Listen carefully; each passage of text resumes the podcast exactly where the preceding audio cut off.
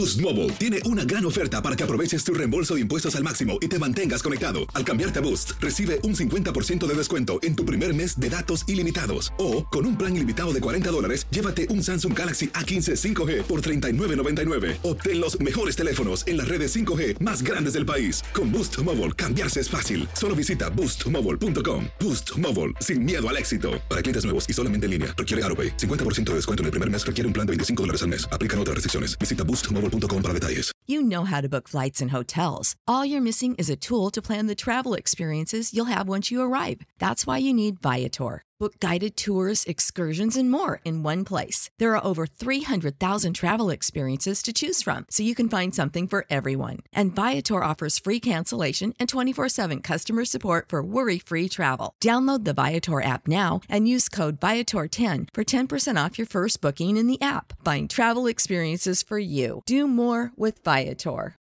For the ones who work hard to ensure their crew can always go the extra mile, and the ones who get in early so everyone can go home on time, there's Granger, offering professional grade supplies backed by product experts so you can quickly and easily find what you need.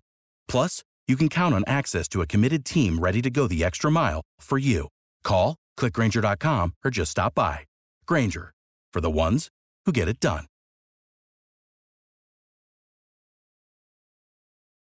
Dicen que traigo la suerte a todo el que está a mi lado. Y esa es mi mala fortuna. Basada en el clásico de Juan Rulfo, llega Univisión, El Gallo de Oro. Supongamos que la caponera puede inclinar la suerte a quien ella quiera. ¿Estás tardando en conquistarla? Con Lucero, José Ron y Plutarco Asa. Este gallo está cambiando la vida. En una historia legendaria de amor y azar.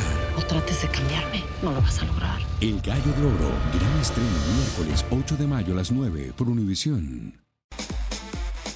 ¿Qué tal amigas y amigos? Gracias por acompañarnos en Acción Centroamérica y más a través de TUDN Radio de costa a costa por usted y para usted en esto que es Acción Centroamérica y más en esta hora de programación. Recordamos lo más controversial que hemos nosotros vivido, que hemos experimentado, que nosotros hemos sido testigos eh, de momentos buenos, de momentos malos, de momentos controversiales y de momentos que simple y sencillamente dan ganas de llorar en el mundo del fútbol. Pero como todo, eh, y como todo buen jugador, eh, tenemos que sacudirnos y limpiarnos el, el, el short, la pantaloneta, la camiseta y seguir adelante, ¿no?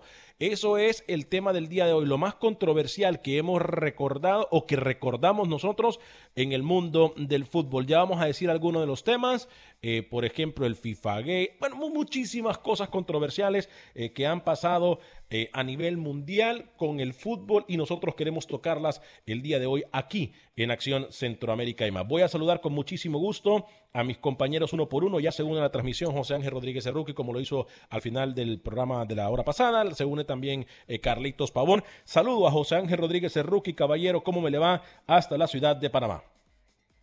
Señor Vanegas, ¿cómo le va? Con el saludo cordial a todos los compañeros, a Carlos, a Camilo y al señor Suazo. Eh, su tema me parece muy polémico. Ya yo sé qué va a decir el señor Velázquez, pero bueno, le propongo algo, señor Vanegas, para ahorrarle el tiempo hoy. Usted esta semana nos ha demostrado que sigue a ciegas al señor Carlos Pavón. ¿Por qué no lo deja él que dé su momento polémico y usted solo conduce el programa que lo hace muy bien. Y así, así nos ahorramos el ¿Cómo tiempo. se limpia ¿eh? las manos? Piénselo, ¿Cómo se piénselo, las piénselo. manos, querido rookie, eh?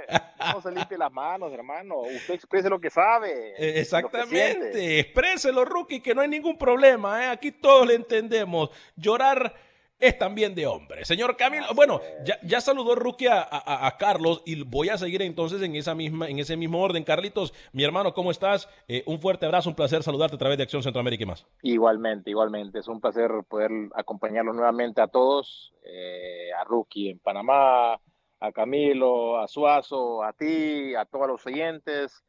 Y como hoy tendremos un tema interesante de controversia, yo creo que Rookie debería comenzar, ¿no? ¿Cómo? Con bullying y todo, señor Camilo Velázquez, ¿cómo me le va?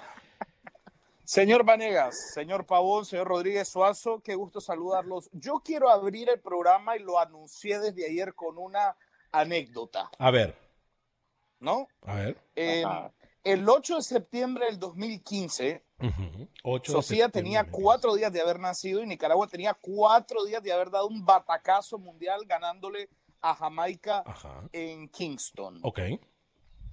El señor Rodríguez viaja a Managua, el señor José Ángel Rodríguez, el rookie, viaja a Managua en una tarea especial de parte de, su medio de comunicación donde, donde él labora para dar la cobertura porque quien pasase sería rival de Panamá en la siguiente ronda. ¿no? Ok, ok. Eh, yo hago un gesto de, de camaradería de, mi hermano y lo invito a, a, cenar al restaurante, a uno de los restaurantes más exclusivos de Managua. Okay, Famoso por su carne, por servir asados, el churrasco ahí, es espectacular. Algún día iremos, señor Banea, señor sí, cómo, ¿Cómo no? Eh, ¿Y a Suazo? Suazo también, claro, por supuesto. Eh, todos pedimos, ¿no? Cada quien pide su plato. Y unos 15, 20 minutos luego, después de una entradita muy agradable, y cuando llega la carne, todos eh, a la tarea, ¿no? A, comer. yo, a, noto que, a, gustar de la carne. A degustar de la carne. Por favor, una carnaza eh, es producto de exportación. Hay dos personas que yo noto un poco incómodo, ¿no? Adriana y, y, el señor Rodríguez. Adriana tenía cuatro días de haber dado a luz. Qué bárbaro. Y entonces, obviamente, no, no estaba en su esplendor. Qué bárbaro. Pero el señor Rodríguez, no, yo lo noto un poco tímido, eh, mordía la carne así, muy, muy, muy, sin, sin, sin, no convencido, no convencido. Bueno, digo, tal vez yo no atiné, debí llevarlo a un lugar de ensaladas. Eh. Por casualidad, mi querido Camilo, ¿no le habló la carne o qué? No, no, espera, escucha, escucha, escucha. Cuando, cuando, bueno. Está gracioso, señor Pavón, ¿eh? Cuando terminamos de comer, eh, el señor Rodríguez solo se ha comido la mitad de su churrasco y de repente me dice, hermano, eh, no tengo hambre. ¿Cómo? No. Y, yo le digo, pero no, no, no querés llevarlo para, para, para el hotel. Para comerla más tarde. No, no, no, me dice, hermano, estoy bien. Bueno, entonces nos no fuimos. Eh, yo fui a dejar a Adriana a casa y luego fui a, a dejarlo. Y cuando ya vamos solos en el carro, le digo, Rookie, hermano, no, no, no sé qué pasó, porque normalmente cuando yo llevo un invitado ahí, eh, disfruta mucho la comida y me dice, no, brother, es que la verdad es que esa carne eh, no estaba bien cocida como a mí me gusta. ¿Cómo? Pero ¿cómo va a estar cocida si pediste carne un cuarto? Claro. cruda. Y entonces me dice, ¿y qué es un cuarto? Y le digo, bueno, un cuarto es rojo.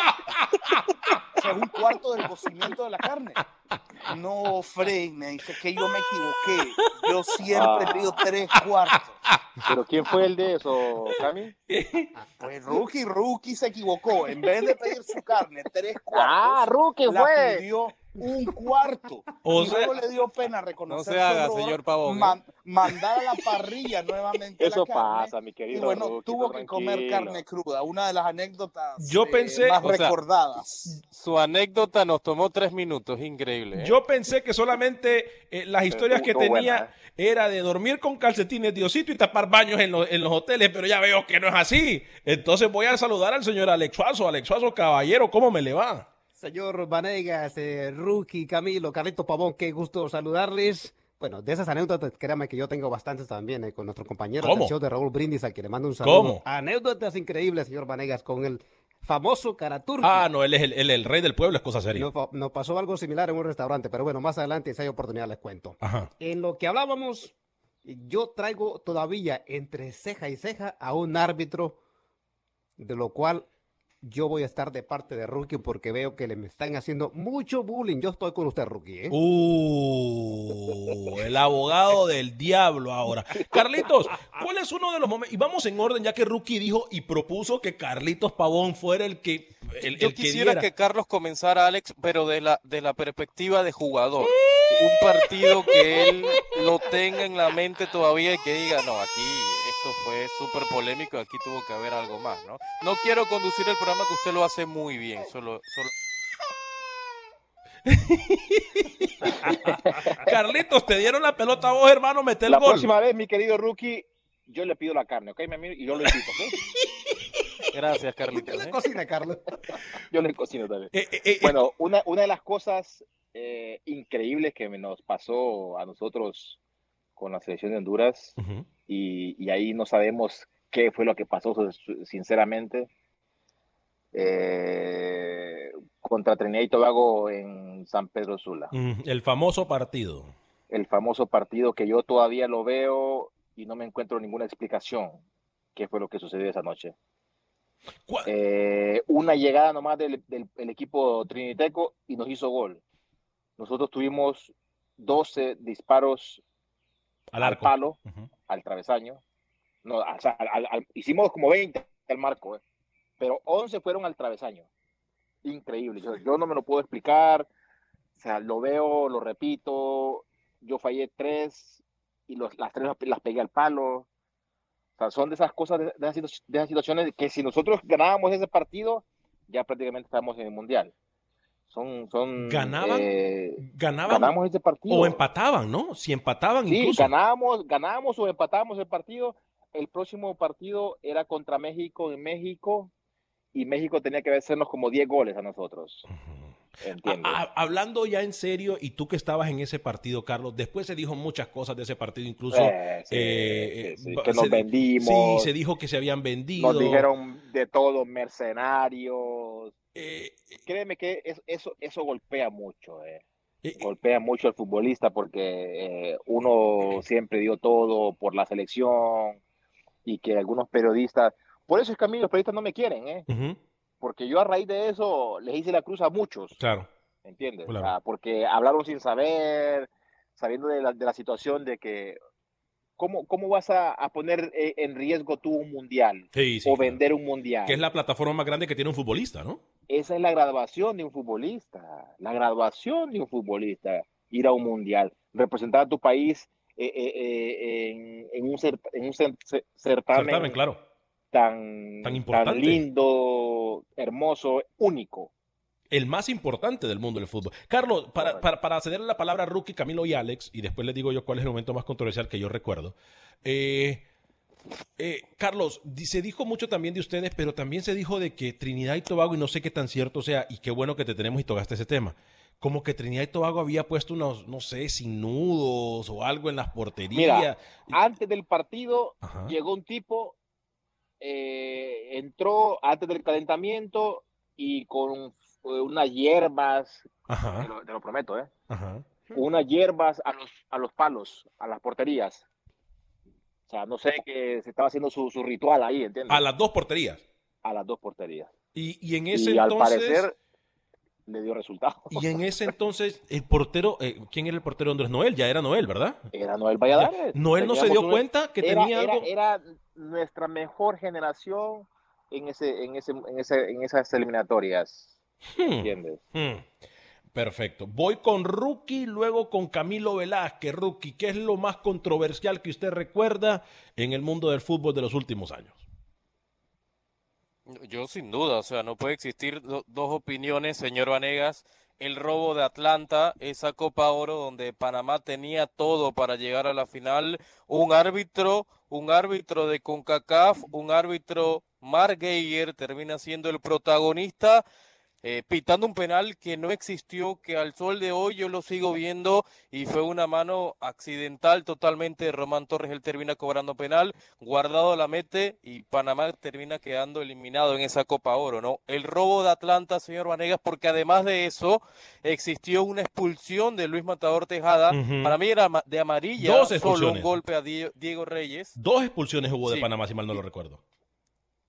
Correcto, correcto, sí, sí, sí. Mark Geiger fue el protagonista de ese partido para mal y yo al sol de hoy en CONCACAF, en mi tiempo que llevo periodista, que no es mucho, como el señor Velázquez o el señor Vanegas o el señor Suazo, no recuerdo nada Sí, O sea, eso estaba claro que querían a México en la final y que Panamá estaba dañando el espectáculo. Mark Geiger eh, fue un mercenario en esa ocasión. Al final CONCACAF lo termina alejando del fútbol porque no le quedaba otra. La medida fue muy leve y muy eh, no, no, yo esperé otra cosa, una, una suspensión mucho más, más grave, pero ese, en ese momento, Alex, fue el robo de Atlanta, no existió nada al respecto. Después de ese robo, porque yo lo voy a llamar así, y se lo he dicho en su cara a McGregor, eh, después de ese robo creo que le hace lo mismo. El mismo árbitro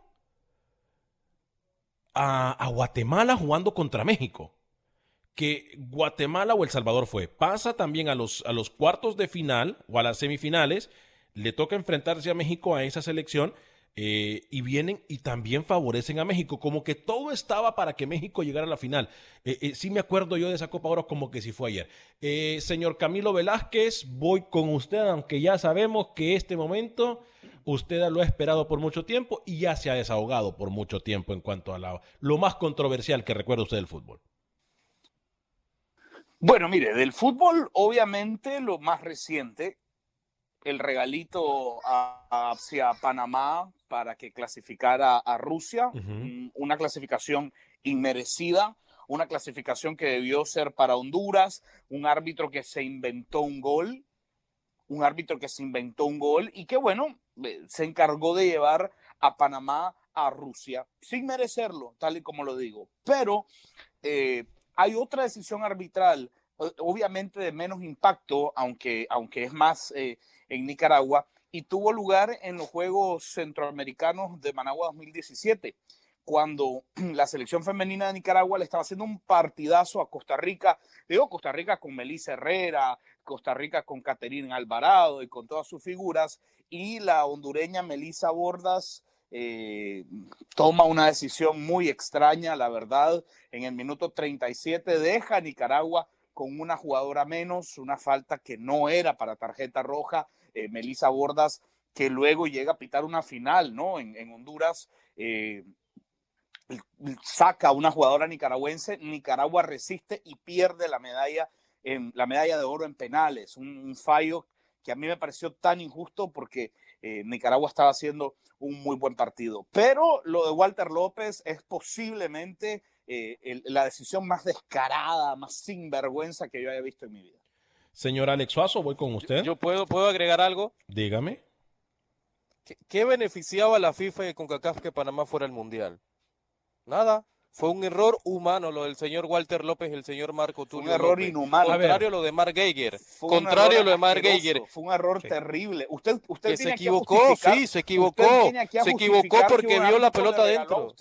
Eh, usted, mire, yo le voy a hacer la misma, la misma, Se equivocó Walter López y Marco Tulio. Si esa decisión hubiese dejado a Panamá fuera, usted tendría tatuado el nombre del árbitro en el pecho para recordarlo todos los días de su vida. Porque hubiesen dejado a Panamá fuera. Pero yo quiero que usted lo diga con todas sus letras y le prometo que no vuelvo a mencionar el nombre de Walter López. Yo quiero que lo diga con todas sus letras. A Panamá le regalaron el pase al Mundial y yo le prometo como hombre que no vuelvo a mencionar. Por favor, háganos el No se lo regalaron. No, no, no, no. no ¿Cómo rookie? Al Honduras que usted dice. Rookie. Al Honduras que usted dice. escúcheme, al Honduras que usted dice, Panamá no perdió. Le ganó en Honduras y empató 2 a 2 en el Rommel Fernández. A ver, Alex Suazo, voy con usted. Yo pensé que Rookie nos iba a salvar de una. yo pensé que hoy Rookie iba a ser útil en su vida. Se le dio la oportunidad para poder salvarnos a todos de volver a escuchar esa lloradera que tiene Camilo Velázquez. Porque aquí, Alex Suazo, hablamos del Panamá, eh, Costa Rica, pero entonces no nos acordamos de quién fue. Eh, Francia, Uruguay. Eh, o quién fue que se le da también a Francia, creo. ¿A quién fue? No, eso fue, acuérdense. Francia contra Irlanda, con aquella mano de Thierry Henry. Ah, bueno, Francia contra Irlanda. Entonces hablamos de Panamá, pero no hablamos de los otros. Ah, bueno, qué bonito, ¿no? Alex Suazo, momentos controversiales que usted recuerda. El controversial, el, no era penal, ¿no? Entre México ¡No era penal! Holanda. Sí, para mí eso fue. Pero también, yo le decía eh, a principio del programa eh, que hay un árbitro que yo lo traigo entre ceja y ceja, y es que Mark Geiger, yo estoy de acuerdo, esa polémica entre el México y Panamá en esa Copa Oro fue descarado. Y lo que más me molestó, que con CONCACAF no dijo nada, bien, gracias, no siempre el dinero por delante, eso a mí me molestó sinceramente. ¡No era penal! Y, otra cosa, mire las cosas del fútbol. A Panamá le quitan esa Copa Oro prácticamente, pero le regalaron un Mundial, rookie, así que no diga nada. Uh. esa fue bajita y duro, ¿eh? Así duro, fácil, duro. Eh, a ver, yo el momento que más recuerdo, compañero, y no sé si es que yo soy un poco iluso, pero yo el momento que más recuerdo, Carlos, Rookie, eh, Camilo, Alex Faso, amigos y amigas Radio Escuchas, es cuando en aquella noche, en un hotel de Suiza, la policía arresta a dirigentes eh, de todo el mundo del fútbol en lo que se convierte en el FIFA Gate. yo entiendo si Carlos no quiere hablar del tema, lo voy a decir claramente, pero yo sí recuerdo eso como uno de los días que más me ha marcado a mí eh, en esta carrera y como aficionado del fútbol. ¿Por qué? Lo explico. Porque más allá de que a Panamá le regalaron un, mundial, porque más allá de que a Panamá le robaron una Copa Oro, porque más allá que a Honduras también se le ha perjudicado por decisiones arbitrales, a El Salvador también, y generalmente siempre son a favor de México y Estados Unidos, eh, eh, yo creo que eso nos abrió los ojos de un mercado negro, muy negro, oscuro, que se vive tras bambalinas de los dirigentes del mundo del fútbol y me ha hecho entender muchísimas cosas dirigentes como Alfredo Howitt, como Rafael Callejas, como Eduardo Lee, y que por cierto nosotros en su momento dijimos que Eduardo Lee, y lo dijimos aquí en el, en el programa, estábamos en otra galaxia, era uno de los mejores dirigentes de CONCACAF por lo que se miraba que hacía en Costa Rica.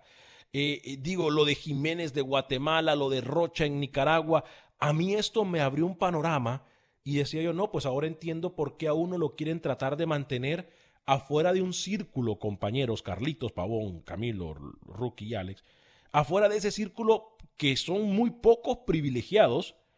Y, para mí ese es el momento que marcó sin duda lo del fútbol, porque yo siempre aquí quise defender lo indefendible, quise ser el abogado del diablo, porque Camilo y Rookie siempre han dicho que los dirigentes obviamente les han dado palo a los dirigentes, yo he querido mantenerme neutral no porque cumple una agenda, sino que porque quiero ser inocente y decir, no, no puede ser. Pero desde ese entonces para acá, a mí ya se me abren los ojos, compañeros Carlos, y ese momento para mí sí me marcó Carlos Pavón. Yo no sé si quieras comentar al respecto, pero para mí, de ese momento para acá, yo he pensado completamente diferente del fútbol, Carlos.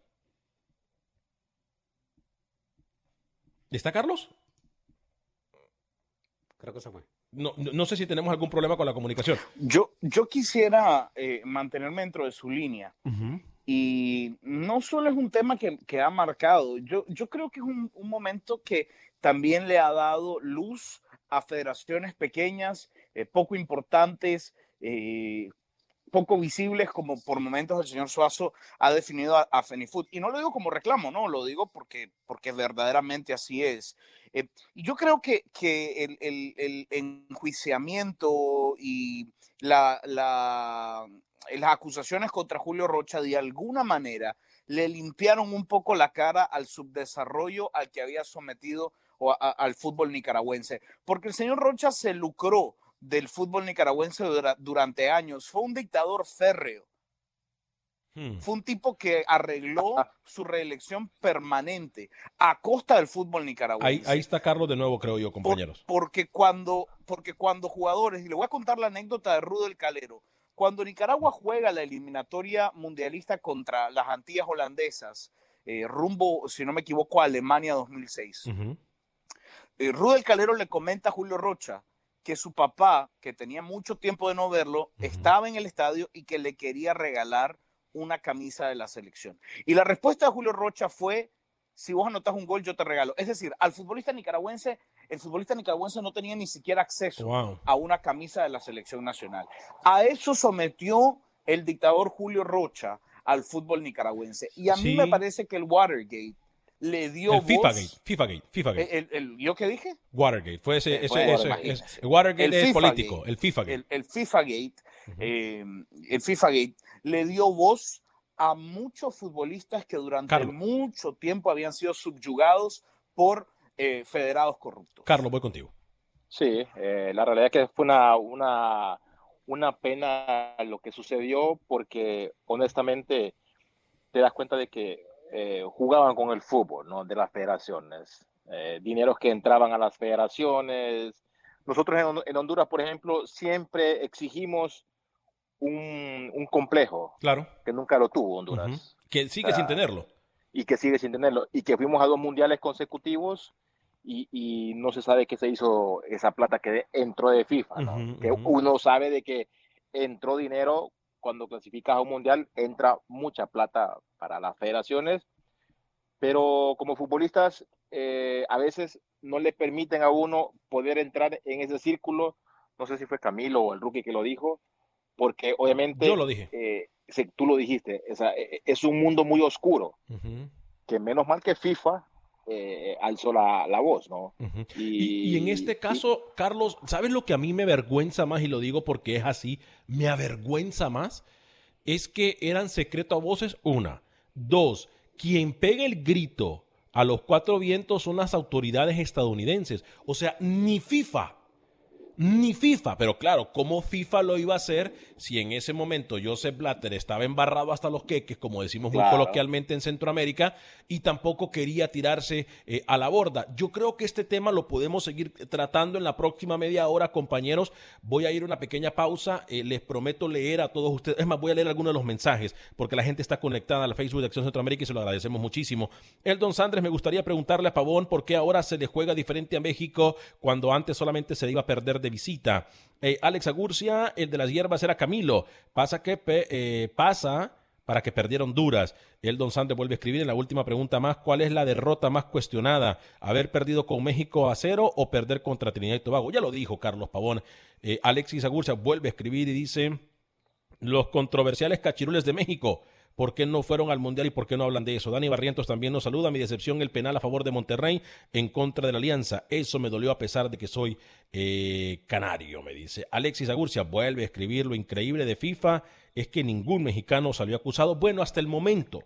Hasta el momento no hay ningún mexicano y no es que yo esté sugiriendo nada, simple y sencillamente que creo que esto todavía nos da, nos va a dar mucho más de qué hablar, más cuando en los últimos días se ha vuelto a levantar ese fantasma del FIFA Gate. Esto es Acción Centroamérica. Gracias por continuar con nosotros en este su programa Acción Centroamérica a través de TUDN Radio. Compañeros, vamos a darle el espacio al señor eh, Pepe Medina para que, nosotros sigamos analizando y hablando de los momentos más controversiales que han existido en el mundo del fútbol. Ya Carlitos Pavón habló eh, de aquel recordado partido en contra de la selección de Trinidad y Tobago. Eh, Rookie ha hablado de el desarrollo y cómo se desarrolló, mejor dicho, aquel partido eh, de Panamá en contra de México en Copa Oro, donde eh, Mark, Geiger de forma irresponsable y de forma eh, muy, muy inocente regala el partido a la selección de México. Camilo Velázquez obviamente ha tocado el tema de la selección de Panamá y también tocó un tema que, es más, mm, se me había perdido del radar a nosotros, incluso en el fútbol femenil. Alex Suazo habló del partido de Panamá también. Eh, así que eh, seguimos hablando, su servidor dijo eh, lo del FIFA Gate, porque es un momento que ha cambiado mi, mi, visión de lo que era el fútbol. Es un momento en el cual digo, bueno, ahora entiendo muchísimas cosas, que siguen pasando muchas cosas, que siguen reportándose situaciones controversiales. eso es otra situación también, ¿no? Pero creo que hoy por hoy Em, estamos de acuerdo de que una de las situaciones que nos ha marcado más es la clasificación, en lo que Camilo llama el regalo de parte del árbitro Walter López. Hoy Rookie también tenía la posibilidad de cerrar ese tema ya para no escuchar más el lloriqueo por parte de Camilo Velázquez y le sacó el cuerpo. Le sacó el cuerpo. Eh, qué pena, qué pena. Le metió la rastra. Sí, eh, se, metió, se, se, fue para atrás. Yo no sé por qué. Yo pensé que hoy Rookie nos iba a salvar, Carlitos. Tengo, imagínate, yo tengo como cinco años ya. Eh, Pero, como si después de la buleada que le pegó Camilo con la anécdota de la carne cruda, hermano.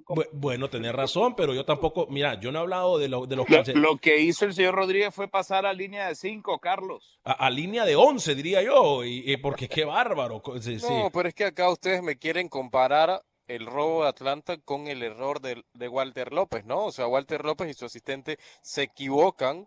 Error humano. Los digo que lo de Mark Geiger fue un pero Mark Geiger, no, no, no, no. Lo de Mark Geiger fue un mensaje directamente para que México fuera a la final, ¿no? No, no compare una cosa con la otra. No compare peras con manzanas. Y el otro fue un mensaje para que Panamá fuera a la Copa del Mundo. Punto. Que ganaba con Cacao que Panamá fuera a la Copa del Mundo, por favor. No es nada. Panamá en el mundo. Pero Panamá sí ganaba un poquito de millones por ahí. Oh, otra vez. Uy, Carlitos, esto se está poniendo intenso, Carlos. Ustedes, los hondureños todavía están dolidos, ¿eh? ¿Cómo? Los hondureños están dolidos todavía. No, no. Y los estadounidenses también. Hay hondureños, obviamente, que nos duele por, por no haber ido a, un mundial, pero estamos claros que la culpa no la tuvo Walter López, la culpa la tuvo el técnico. Pasen la eh, página, inoperante. tienen buena selección Coito lo está haciendo bien. Ustedes seguramente ah, van a estar. Sí, sí, el sensei, muy bien, señor. Señor. Si no lo eh, entendió, si no lo entendió fue irónico, ¿eh? Perdón, dígame. De hecho, le quiero mandar un recadito que le manda a una persona que tanto defiende eh, José Ángel Rodríguez el rookie, el señor Jorge Luis Pinto, mandó a decir que si en ese, en esa época donde es, pasó ese partido, si el finado Callejas estuviera, dijo, Panamá no va al mundial. Y se repite ese partido. Dijo. Saben una cosa, yo no, yo por cuestiones de, porque no me gusta hablar de lo personal y siempre lo he dicho, no lo voy a hacer. Pero a mí no es primera vez que alguien me dice que si Callejas y Jawit hubiesen estado al mando de la Federación de Fútbol de Honduras cuando Pinto estaba, eh, que, bueno, Jawit sí estaba, Jawit sí. estaba, pero Callejas no estaba ya. Eh, eh, dicen que Honduras hubiese pasado al Mundial sobrado, Carlos. No sé si esto sea verdad o no, pero soy de los que sigo pensando, siendo objetivo, que el Mundial lo perdió un técnico inoperante. Carlos Pavón. Así es, para mí también, lo perdió un técnico inoperante. esa es la palabra correcta. Porque, de hecho, un, un aficionado, un oyente de, mencionó una, una pregunta ahí, ¿no? De que por qué México, no, por qué Honduras perdió la, la racha contra México en Honduras. Bueno, por culpa del sensei, señor Pinto, ¿no? No leyeron los sentimientos a Rookie de nuevo, pavón. es que yo creo que esa luna de miel se va a acabar. Créame lo que en algún momento se puede acabar. Más ahora que nunca. Escucha bien lo que le acabo de decir, Rookie. Le acabo de adelantar algo. Eh, Leonel Robles. Y al Mundial no fueron, pero ya Carlos Pavón lo dijo. No le ganaron a Trinidad y Tobago por inoperante. Sí, así es. Eh, muchachos, para, seguir, para seguir recordando estos momentos controversiales, vamos a establecer contacto con eh, nuestro compañero Pepe Medina eh, momentos controversiales que han surgido que, o, que siguen la sombra en el fútbol guatemalteco. Cuéntanos, Pepe, eh, un saludo. A lo largo de esta última década acá en Guatemala han pasado cosas buenas y malas en el fútbol chapín.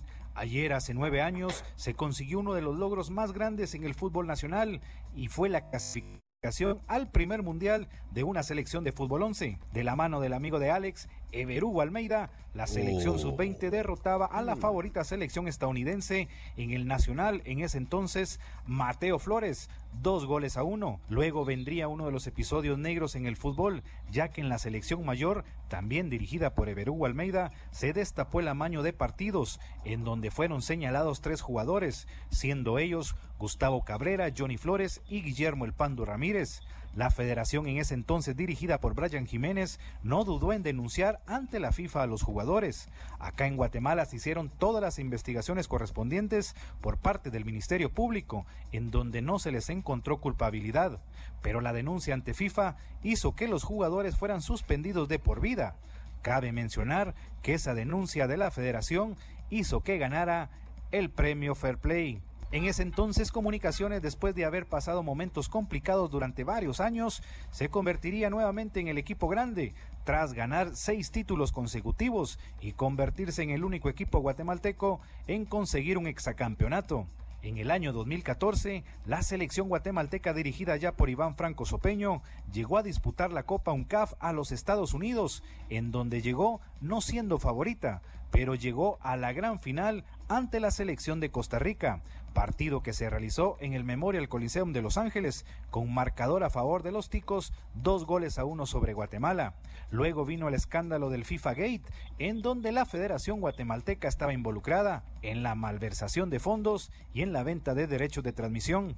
También se dio a conocer que varios colegas periodistas recibieron dinero de la Federación, entre comillas, por asesorías, los cuales hoy como que sin nada. Nombres, nombres. El presidente Brian Jiménez y el tesorero Héctor Trujillo de la federación en ese entonces fueron señalados de recibir sobornos de cientos de miles de dólares por el mercadeo y partidos de selecciones nacionales. En ese escándalo también fue señalado el guatemalteco, ex segundo vicepresidente de FIFA, Rafael Salguero, quien tuvo que declarar y destapar la caja de Pandoras. El fútbol guatemalteco fue suspendido por la FIFA el 28 de octubre del año 2016, luego que 34 asambleístas, que serán recordados de por vida, no aprobaron la ampliación del mandato del Comité de Regularización nombrado por la FIFA. En ese momento empezó el martirio de la federación. Después de casi dos años de sufrimiento e incertidumbre en el fútbol nacional, volvió a nacer la esperanza, pero con la salvedad que se deberían de cumplir con las exigencias que pidiera FIFA. El nuevo comité ejecutivo de la federación contrató al nacional a Marini Villatoro, luego quisiera campeón al equipo de Guastatoya en dos oportunidades. En ese interim de suspensión, Municipal volvió a ser campeón luego de pasar seis años sin ganar un título. Equipos del interior del país como Suchitepeques, Antigua, Guastatoya consiguieron campeonatos, algo que no se daba seguido en el fútbol local. Hay que mencionar que Comunicaciones luego de ganar su exacampeonato en el año 2015 no ha vuelto a ganar un título. Confiamos en Dios y esperamos como aficionados a que todo esto que está afectando al mundo pase y sigamos entretenidos con el deporte más lindo del mundo. Saludos a todo el staff de Acción Centroamérica. Gracias, Pepe. Uy, eh, muy, muy importante lo que Pepe nos acaba de recordar. Eh, yo no sé, eh, Alex Suazo le dice, eh, Fernando Álvarez le pregunta si usted quiere a Carlitos Pavón. Que si lo quiero. Carlitos Pavón lo atiramos, yo creo que no solo los hondureños, todos los centroamericanos. Y algunos mexicanos también, como Fer. Claro. Fer Álvarez también, aunque, aunque tenga su corazoncito con Felipe Baloy, Fer Álvarez es seguidor de los más grandes mexicanos que tiene. Pero Suazo, Ajá. responda, no la tira el córner. ¿Lo quiere o no lo quiere? Lo queremos, claro que sí. Ah, bueno, perfecto. Ahí, ahí, yo no sé. Eh, estoy pensando, ayer me pidieron que castigara a Luis el Flaco Escobar por rebelde, eh, por entrarle con los tacos de frente a Carlos Pavón. Uh, se me fue la yugular, ¿eh? No, hey, ayer, yo no sé, Carlitos, ¿qué le hiciste, eh? Yo, yo, nada, mi hermano. Yo no sé qué le hiciste a Luis ayer. de, de, una, de una me dijo, te odio. Alex. Dígame. Ayer Carlos Pavón le hacía una pregunta a Camilo que, que, era lo que pasaba con el fútbol nicaragüense, por qué no despuntaba. Y lo mismo me he preguntado yo ahorita que hacía Pepe Medina en el reporte, eh, antes de que se castigara a Guatemala. Lo mismo pasa en Guatemala, ¿eh? Guatemala, más allá de que tenga buen material humano, no destaca en selecciones. Sí, y sabes una cosa, Carlos, a mí me parece también eh, de que pecamos de inocentes en el fútbol del área. ¿Por qué? Porque eh, nuestro objetivo muchas veces, y eso lo veo yo a este lado de la cancha o a este lado de, de, la noticia, Carlos, que en Centroamérica nos preparamos para vencer a México. Y discúlpenme que se lo diga a los mexicanos, y siempre lo he dicho, México afuera del área de CONCACAF no es nadie. México, es más, México en este momento, eh, discúlpenme que sea tan sincero porque yo sé que a ustedes les venden mucho humo, pero México afuera de CONCACAF Carlos no es nadie. Eh, Centroamérica debería de enfocarse en lo que se enfoca México, en ganarle equipos y a selecciones europeas. Correcto.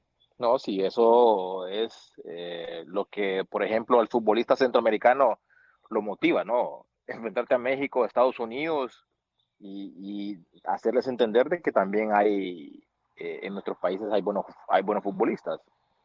Pero yo creo que hablando de todo lo que hemos hablado, de las sinvergüenzadas, eh, que pasa en las, nuestras federaciones, mientras estén esos sinvergüenzas ahí, va a ser muy difícil en nuestro fútbol. Yo le, yo le vuelvo a hacer una pregunta a ustedes en la mesa.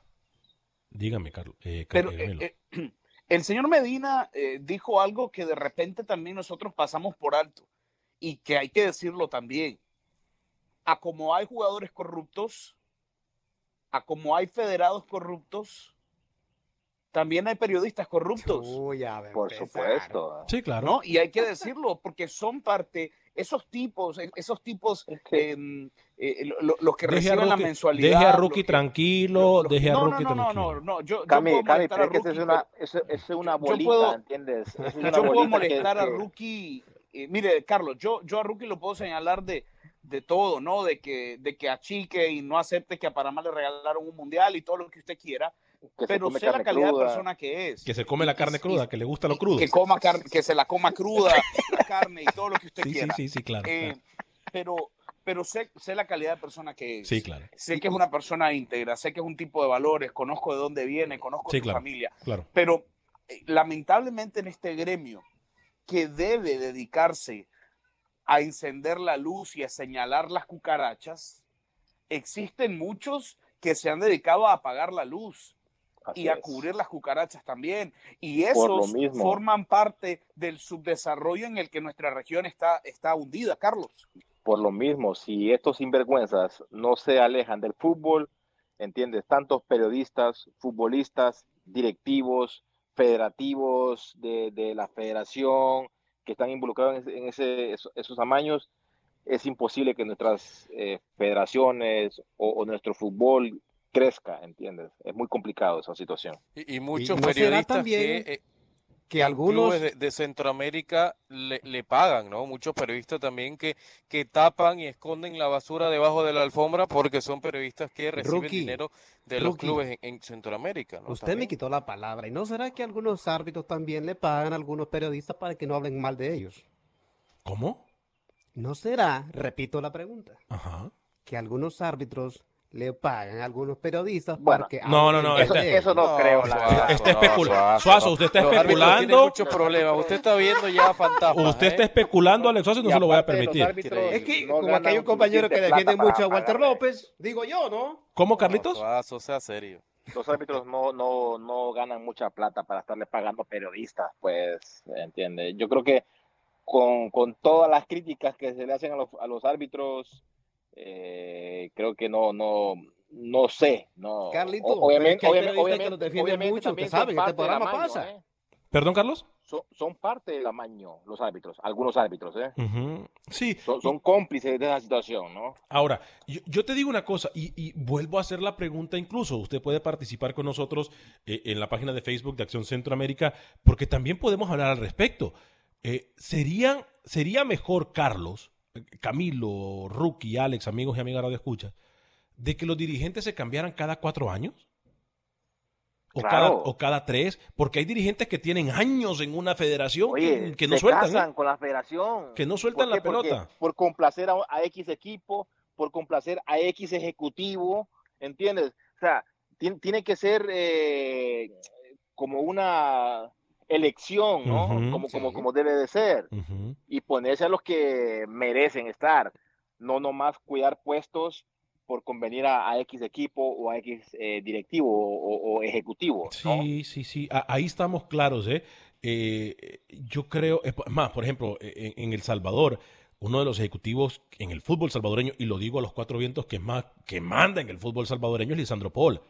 Eh, dirigente del equipo Alianza. Es más, se andaba metiendo en un dime directo por, por un jugador que, que, tenía doble fichaje, etcétera, etcétera. Ayer dio declaraciones. Pero digo yo, ¿con qué cara un dirigente que ha movido también a como se le plazca el fútbol salvadoreño eh, viene a decir algo, ¿no? O sea, son cosas que digo yo, los dirigentes en el fútbol, y aquí me han criticado porque yo, yo dije eso, pero yo creo que hoy por hoy, para tratar de limpiar el fútbol, FIFA tendría que establecer que cada tres o cuatro años eh, se vaya un dirigente, o por ejemplo, o por ejemplo, fracasa un técnico de selección, que se vayan los dirigentes los dirigentes que lo nombraron, que se vayan. Y tienen que haber los principales eh, eh, federativos, eh, saber escoger a, la persona que va a ser que va a comandar una federación, que tenga mucha personalidad. Claro, Carlos. No, no, no, no un tipo que lo pongan y que lo vayan a manejar. Claro. ¿Entiendes? O sea, esa situación ha pasado en nuestros países. Sea, y, eso es lamentable. Que uno sabe de que ponen a, un, a una persona y, sabemos que otro es el que manda la federación. ¿Será porque el dirigente no, no ha jugado fútbol generalmente, Carlos, que, que eso pasa, crees vos? Híjole, eh, no sé. Tú sabes que en las federaciones se manejan muchos intereses. tantos económicos como deportivos. Pero, pero aquí, a ver, compañeros, yo creo que aquí este es un tema que nos puede dar para hablar muchísimas cosas. Pero ¿será que porque el dirigente, el federativo, el, eh, el presidente de una federación generalmente no ha jugado que, y lo, que lo quiere manejar como una empresa y viene un técnico o quiere manipular al técnico o el técnico lo manipula? Porque yo era impresionante.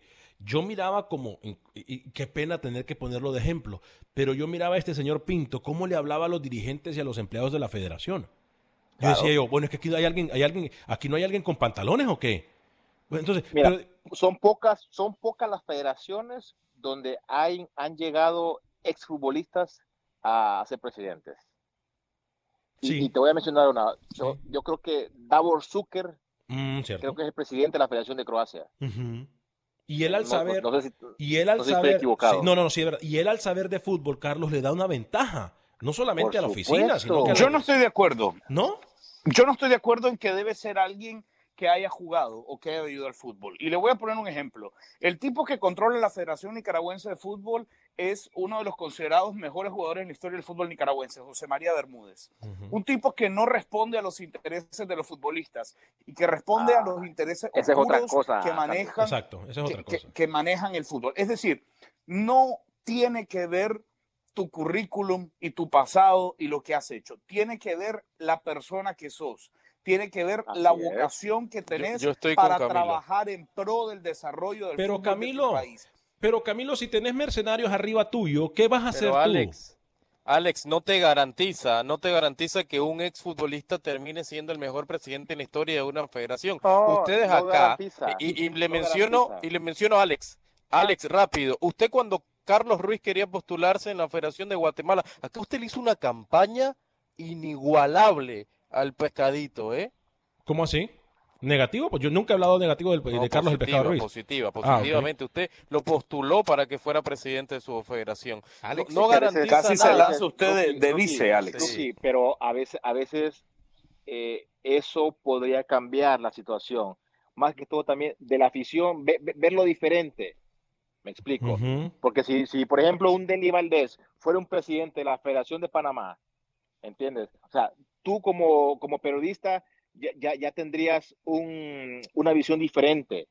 Obviamente, el tiempo dirá si podrá ser buen Sí, presidente pero, o no. Pero Carlos, Y eh, que el el Deli Valdés que tú- usted dice, yo creo que tuvo que tener un, un tiempo también de adaptación para ser dirigente. Una cosa es Y técnico, que el una cosa es ser jugador y otra cosa es administrar una federación. Y que el jugador- número, ojo. gestión.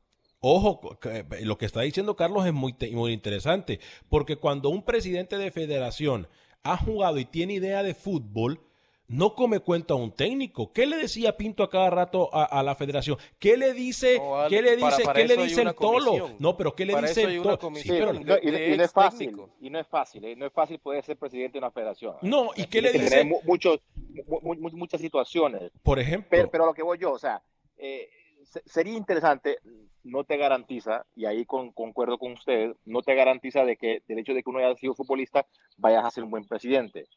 Pero se vería mejor, obviamente, la persona que esté tiene que rodearse de gente capaz, ¿entiendes? Gente capaz, gente que quiera el fútbol, gente, gente que vea el desarrollo de, de- de- de tu federación, de, de tu fútbol. Eso es lo que yo veo. yo lo he dicho bueno. yo lo he dicho muchas veces en este programa y no me da pena decirlo porque yo no soy el que sabe todo. El programa de Acción Centroamérica tiene 10 años ya. Pero aquí la figura no es Alex Vanegas.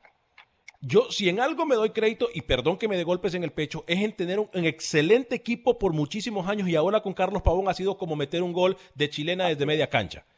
Entonces, un gol que nunca lo metí. eh, un- eh, no, exacto. un Y un gol que nunca a lo mejor nadie lo va a meter. de- Imagínate de chilena y desde media cancha. O sea, es, es- es- pero, pero así me siento yo, porque yo no lo sé todo, pero tengo gente, Camilo que sabe mucho, Ruck, o sea, lo que dice Carlos es importante. Vos no lo sabes todo, la- los federativos no lo saben todo, pero saben una cosa, unamos un equipo, pues, armemos un equipo de gente que sí sepa, de gente que se ha sudado la camiseta, que para que no le comamos cuento a técnicos cuando nos quieran venir a levantar la voz. Alex, pero usted dijo algo bien importante ahorita. Me gustó la idea que usted propuso. De decir, los técnicos que no califican, por ejemplo, a un mundial y hagan un mal trabajo, que se vayan también los directivos porque ellos lo contrataron. y Mire qué, pa- a otros. qué pasa en Panamá en este momento. En Panamá nombraron a un técnico a la carrera y ese señor no los va a llevar a... Se lo dije desde que lo, no- desde que lo nombraron, yo le dije, pésima decisión. Y mire, ahí están llorando los panameños, se comieron el cuento de que van a, van a ponerse el camino largo y se van a quedar. No van a ir ni siquiera al hexagonal. Entonces, pero ese cuento se lo come alguien que no tiene idea de fútbol.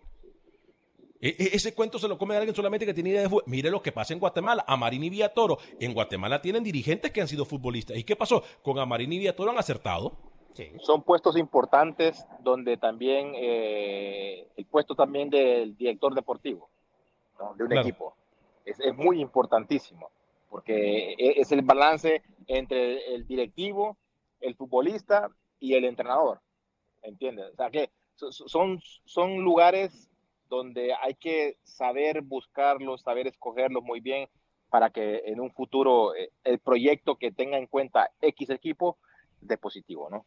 Y usted me preguntaba a mí, Alex, antes de irnos, y me decía, si encima tuyo hay mercenarios, y la respuesta que no se la pude dar, pero se la doy en este momento es, si encima de mí hay mercenarios, Entonces es un lugar donde yo no quiero trabajar.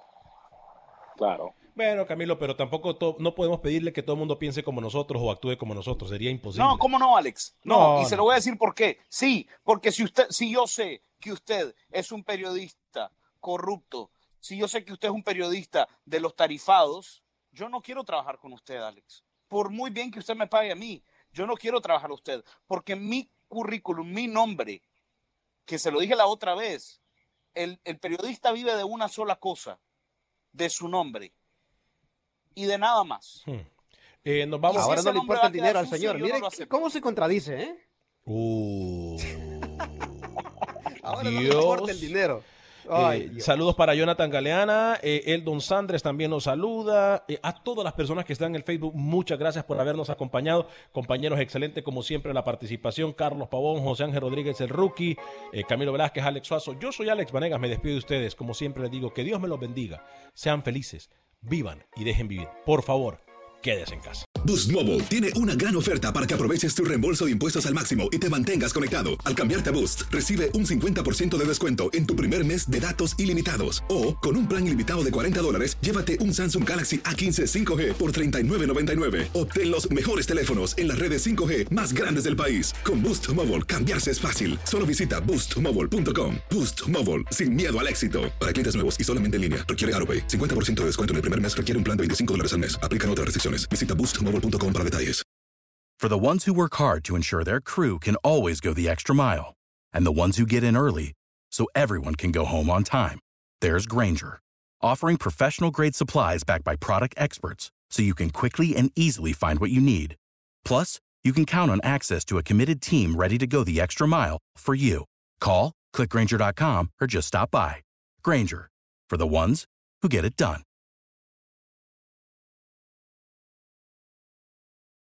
Dicen que traigo la suerte a todo el que está a mi lado. Y esa es mi mala fortuna. Basada en el clásico de Juan Rulfo, llega Univisión, El Gallo de Oro. Supongamos que la caponera puede inclinar la suerte a quien ella quiera. ¿Estás tardando en conquistarla? Con Lucero, José Ron y Plutarco Asa. Este gallo está cambiando la vida. En una historia legendaria de amor y azar.